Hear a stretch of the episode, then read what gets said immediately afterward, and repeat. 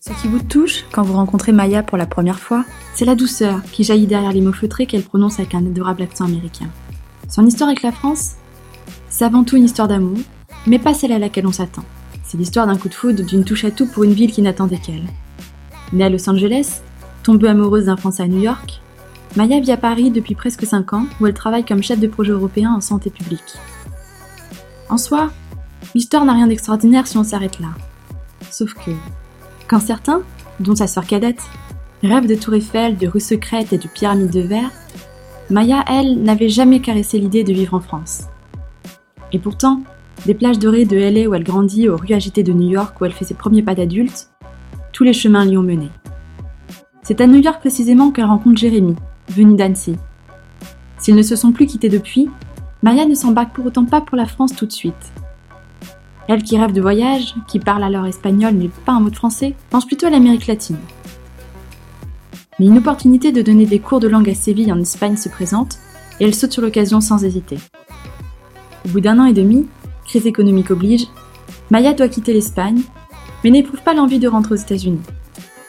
Elle découvre alors par hasard qu'une université parisienne donne des cours en anglais et délivre le diplôme qu'elle vise précisément, un master en santé publique. C'est un choix risqué, elle ne parle pas du tout français, Jérémy ne vit même pas à Paris, mais à Lyon. Je me retrouve dans un pays totalement inconnu, raconte-t-elle, dans une ville que je ne connaissais pas, sans aucun contact et sans même en parler la langue. Mais pas une fois je n'ai regretté d'avoir saisi cette opportunité. C'est peut-être justement ce contexte difficile qui l'aura fait tomber amoureuse de Paris. Seule, elle est alors obligée de s'ouvrir d'autant plus à l'inconnu. Au détour des vieilles pierres et des terrasses bruyantes, Maya rencontre Paris, découvre les Parisiens et s'initie au français, qu'elle parle aujourd'hui parfaitement, tentée de ce petit accent irrésistible. C'est ici qu'elle prend conscience de tous ces petits détails auxquels elle ne s'attendait pas. Pour moi, c'était normal d'avoir du beau temps toute l'année, se souvient-elle. On dit toujours que Londres est pluvieuse, mais si vous voulez mon avis, la météo à Paris est tout aussi terrible. Mais ce qui la surprend le plus ici, c'est la diversité à chaque coin de rue. À l'étranger, raconte-t-elle, dans les livres, on voit les beaux bâtiments, la tour Eiffel, les macarons, les Parisiennes sur leur vélo. Mais Paris, c'est tellement plus que ça. Paris, c'est vivant et tellement cosmopolite. Pour rester connectée avec ses proches de l'autre côté de l'océan, elle commence à coucher sur le papier, ou plutôt à l'écran, son expérience française. Son sourire radieux, ses photos lumineuses et ses mots justes se transforment peu à peu en un blog plein de couleurs.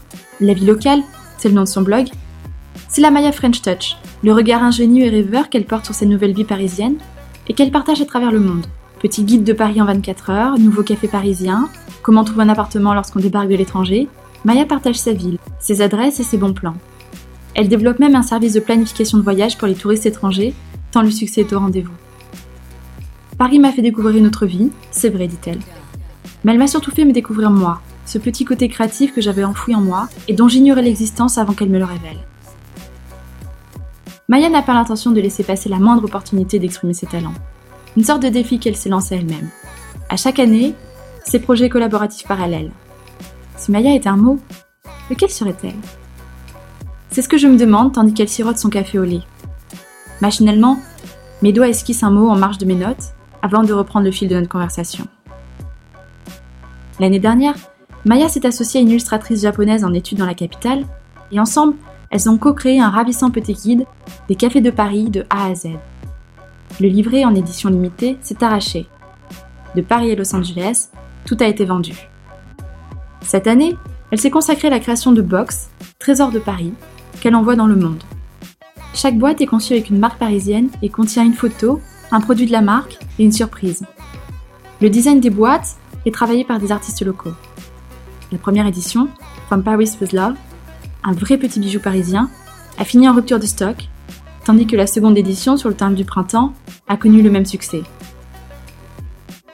Des questions Maya s'imposent. Doit-elle se consacrer intégralement à son blog, à son service de trip planner qui prend de plus en plus d'importance? Pour l'instant, elle n'a pas tranché. Ses projets pour l'avenir, elle les voit en couleur, argentique plus précisément.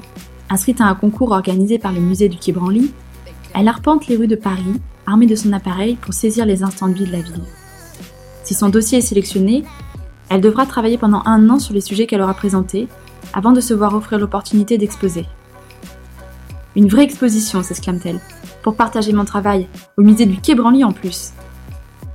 Moi, je ne résiste plus, et je lui demande, à son avis, si elle était un mot, lequel elle serait.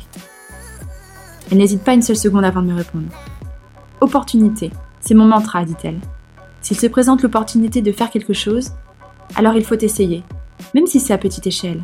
L'endroit où on se trouve aujourd'hui, c'est le résultat de tous ces petits moments que l'on a su saisir.